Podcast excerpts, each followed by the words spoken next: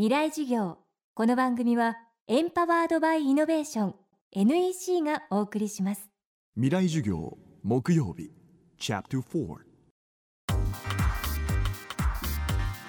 未来事業。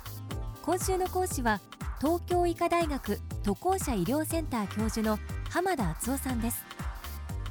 長年感染症と戦ってきた人類は19世紀以降その治療と予防技術に手応えを得るようになりました。1970年代後半になると WHO 世界保健機関は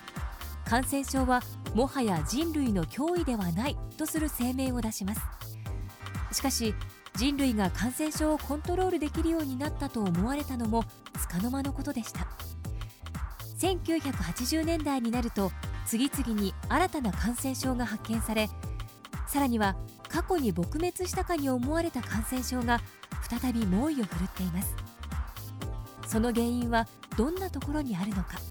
そして人類と感染症との終わりなき戦いはどう進んでいくのでしょうか。未来授業4時間目。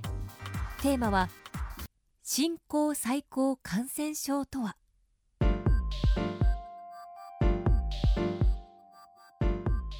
最近新興最高感染症という言葉がよく使われるんですが、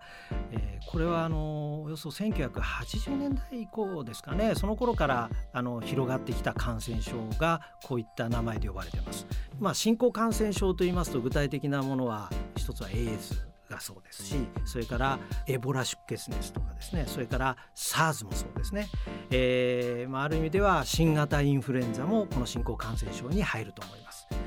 それから最高感染症は何があるかと言いますと、えー、例えばコレラ、えー、コレラも最近またあの流行が起こってますしそれから、えー、結核ですね、えー、この病気も最近先進国でもまた少しずつ息を吹き返しておりますね、まあ、こういったあの病気があの新興最高感染症というものになるわけなんですね、えー、ではなぜこういった新興最高感染症が起こっているのか。あの社会的に問題となっているかなんですけど最高感染症というのはこれは、えー、我々がですねあの19世紀の半ば以降いろいろこの感染症を撲滅しようとした対策これが最近ちょっとルーズになってるあのためではないかなということです。例えばあの衛生対策といいますかあの例えば手を洗うとかですねあるいはあの抗菌薬ですねこういった抗菌薬がまあ、最近流行している菌に効かなくなってきている。この絵もあります。あるいはワクチン、えー、こういったものの接種率が最近落ちている、まあ、こういう原因で過去流行ってた感染症が復活してくる。これが最高感染症の原因というふうに考えられているんですね。じゃあ新興感染症は一体どういう原因で起こっているか。これは、えーまあ、一つはですね我々の生活圏が生活してる、まあ、生息域と言ってもいいかと思いますけど病原体と接ししや接しやすくなっている。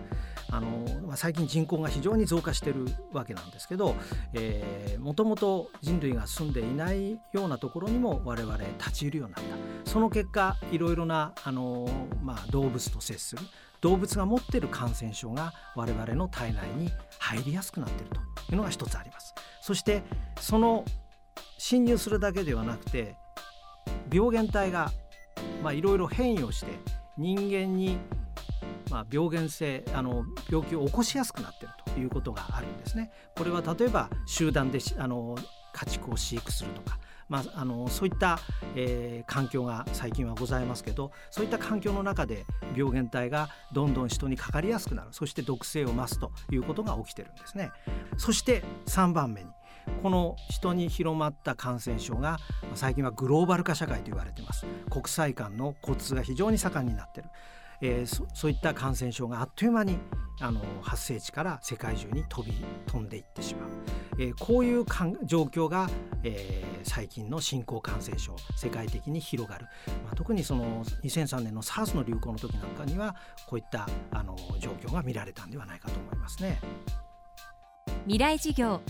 今週は東京医科大学渡航者医療センター教授の浜田敦夫さんの授業をお送りしました。来週は日本総合研究所調査部主任研究員茂谷康介さんの授業をお送りします。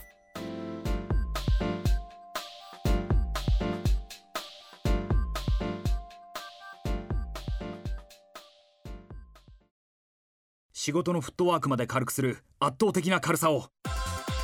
たどり着いたのは手にした瞬間きっと驚く。約 875g の13.3型ウルトラブック。バーサプロウルトラライトタイプ VG 劇的な軽さをあなたに。もっと自由な働き方へ。NEC 未来事業。この番組はエンパワードバイイノベーション。NEC がお送りしました